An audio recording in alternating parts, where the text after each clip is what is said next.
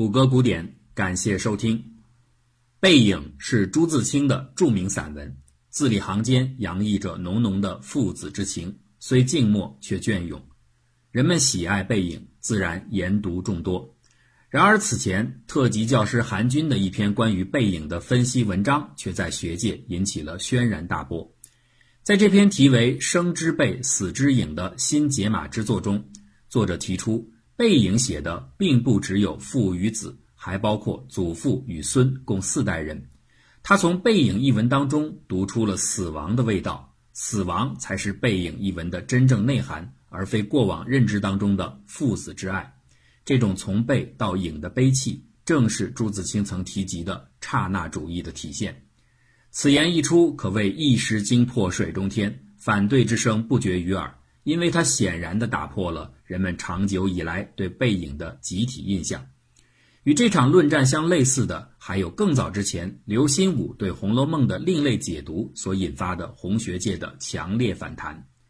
所有这些争鸣，一言以蔽之，就是文本的诠释之争。这是一个在文学批评领域亘久长存的命题：一段文字是否存在着所谓的本意？本意的默认是否会剥夺文本解读的自由？自由的空间是否应该有边界？越过了边界，是否构成了过度解读？这一连串的问题就是文本的诠释之争。对文本的诠释，通常分为三种观点：其一，作者中心论；其二，读者中心论；其三，文本中心论。这三个观点呢，都是闻名之义不是而明的。所谓作者中心论，持有的是这样的看法：既然作者是作品的发起者和完成者，那么所有的内容安排显然是有其本来的目的性的。一个人不可能在毫无预设或者有无穷预设的情况下创作作品，即便伴随着创作过程，预设或许会被经常性的调整，但这并不会改变一个作者总体意图的存在性。故此，创作者的内在意图理应构成一部作品的本来含义。与此看法截然相对的是读者中心论，他强调评价作品的发起者是读者而非作者，对任何作品的理解和体验均是由一个一个独立的阅读个体私自完成的。同样的内容相当于投射在每个受众内心的同样的光芒，但照亮的却一定是不同的心境。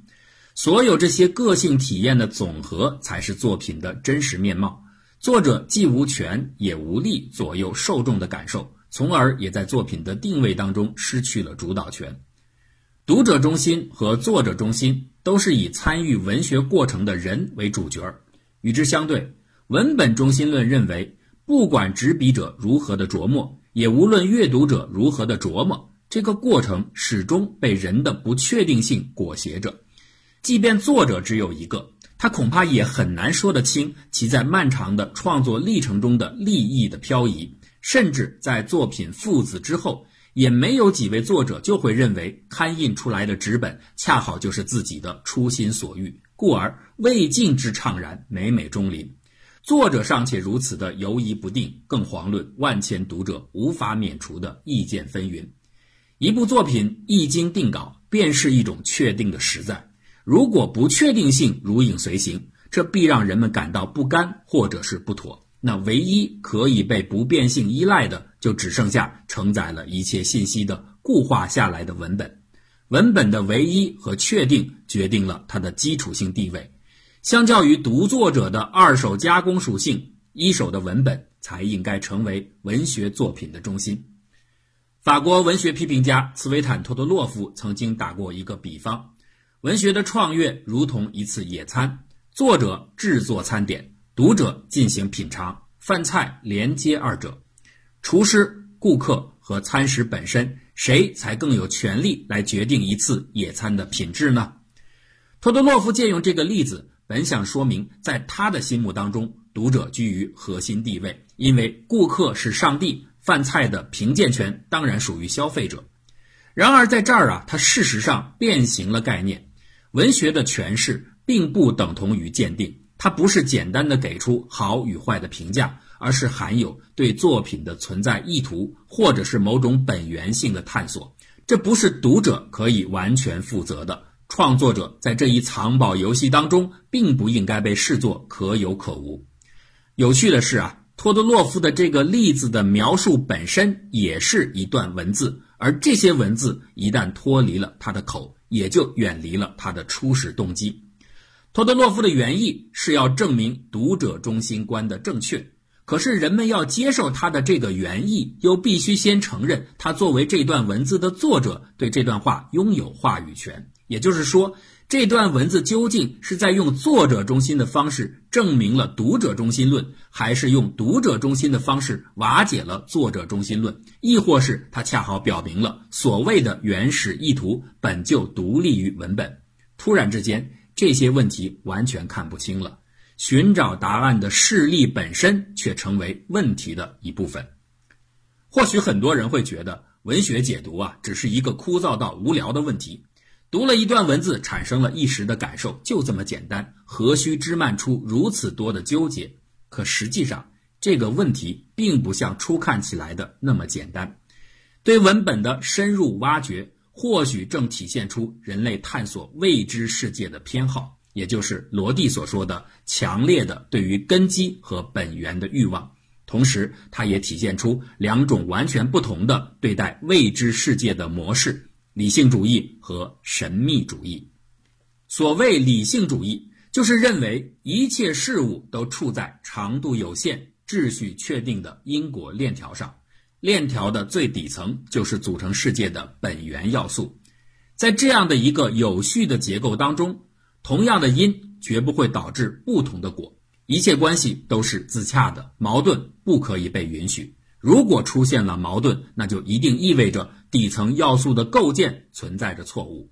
数学上的欧几里得几何系统就是最典型的例子。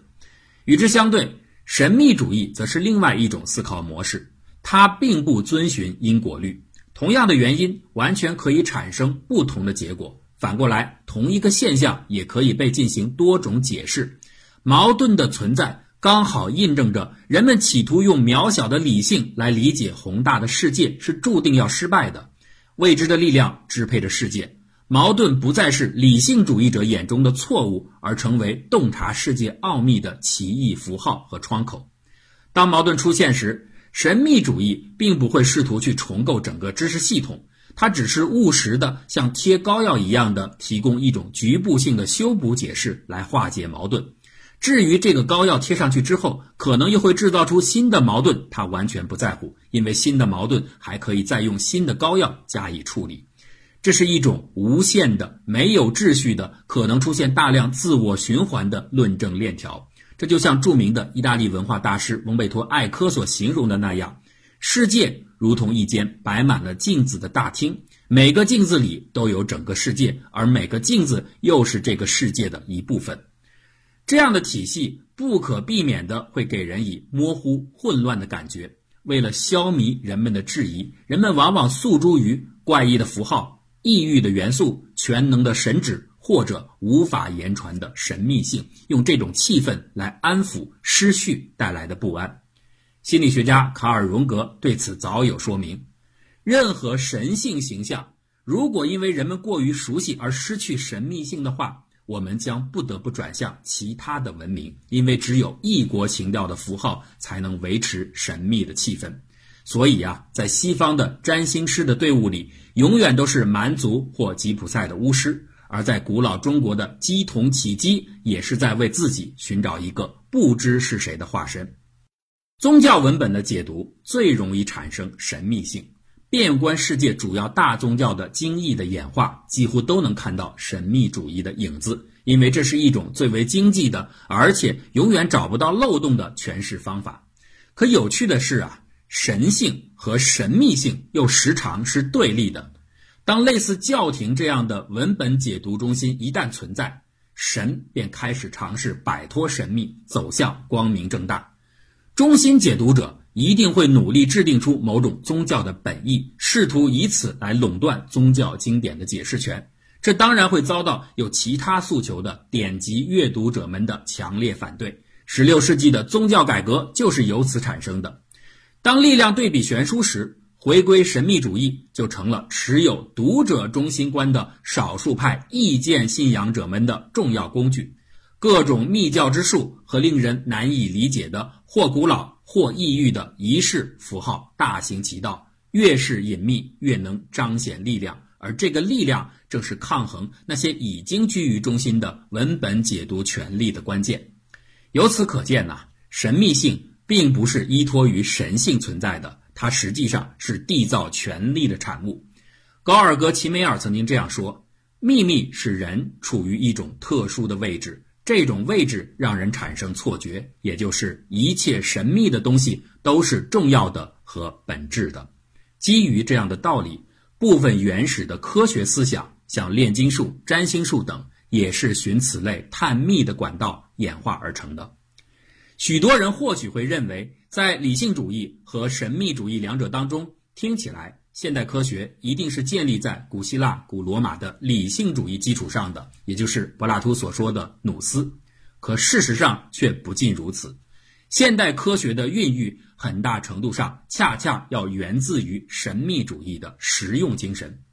清晰完美的秩序听起来固然美好，但问题是，假想当中的万有知识的基础真的能够建立起来吗？如果他很难创建，却硬要生造出一个公共基础，那么接下来刚性的秩序就只会造成一个后果，也就是削足适履的解释大量的涌现，强辩的逻辑无处不在，这反而会逊色于实用化的神秘主义。传说中著名的哈里发在烧毁亚历山大图书馆时，他给出的理由就是：如果这些图书的内容和《古兰经》一致，那么它们就是多余的。如果这些图书的内容和《古兰经》相悖，那么它们就是错误的。用一个在事实上很难调整的基准去衡量所有的知识，这就是绝对理性主义的刚性，也是它最大的弱点。相反的，神秘主义从不会雄心万丈地去找寻万物的本源，它只追求在一个有限的范围内有效地诠释问题。实用性相较于所谓的通用性更为重要。只要一种解说能够带来对现状的认知的改进，就可以被认定是好的知识。这种解构主义的正式确立可以追溯到尼采。正是这种渐进发展的实用性思维，在抛却了所谓的神秘装饰，并在融合了必要的其他理性元素之后，帮助现代科学从蒙昧的思想丛林中脱颖而出。而实用和本源的思辨之争却并未停止。它同样延伸到了文本解读的方方面面，神秘主义和理性主义作用在文本阅读上，产生出了所谓的解释权之争。刨根寻底的理性主义认定文学作品一定存在着某种本质意图，这就是作者中心或者文本中心说的思想根源。工具化的神秘主义呢，强调自我效用，故而它更倾向于以自由读者为中心。艾科对这二者的差异做出了极好的概括。他们两个，一个是作为文本的世界，另一个则是作为世界的文本。文本的世界必然要探究世界的本源秩序，而世界的文本必然看重文字的自我组合。前者产生出本意，后者导致出感悟，或者更进一步的从符号解读演变为密码的破解。神秘性便自然而然的又涌现出来。诚如上述所说，神秘主义虽然隐含着实用精神，但是它的逻辑链条经常是无限的混乱的。这种无序被包装成神秘之后，固然能够带来权力，但它却是现代科学理念所要摒弃的。科学依然需要一个有限的自洽的基础。只不过呢，利用实用精神，科学可以成功的柔化希腊罗马理性主义的刚性。认知的基础随时能够被调整，只要它可以实用的获得实证的支持，哪怕是局部实证的支持。类比的来看，绝对理性学说的中心地位让位于实证中心，这非常类似于作者中心或读者中心调整成为文本中心。如果我们把文本想象成一个世界的话。科学是在用实证截断了神秘主义的无限论证的链条，同时又保留了链条的弹性。可是，在文本解读这个问题上，这一点却很难做到，因为在文字的世界当中，什么才是实证呢？故此啊，即便说一个读者的原意，他只是要取用实用精神，而非神秘性，但由于链条无法被有效的截断，文字变成了密码符号，背后被解读出的信息有可能成为下一次推演的又一层次的密码。如此延伸下去，无限的信息解码很可能会走向解读者动机之外的神秘性。这大概就是过度解读的出现。赫尔墨斯提供了这方面的最好范例。在牛顿爵士炼制黄金的漫长岁月中，他的手边经常地摆放着一本他最为重要的参考手册。这是从一块古老而神秘的石板上抄录下来的文字转译成英文的译本。这块石板就是在西方神秘世界大名鼎鼎的翡翠石板，它成为众多的文学创作当中的必要元素。如果你对西方神秘术感兴趣的话，一定要看看这块石板上的内容。石板上刻载了和摩西时代同享大名的赫尔墨斯的神秘招式，里面就蕴藏着炼金术、占星术和通灵术等等秘籍，可以说它是整个西方神秘学的象征。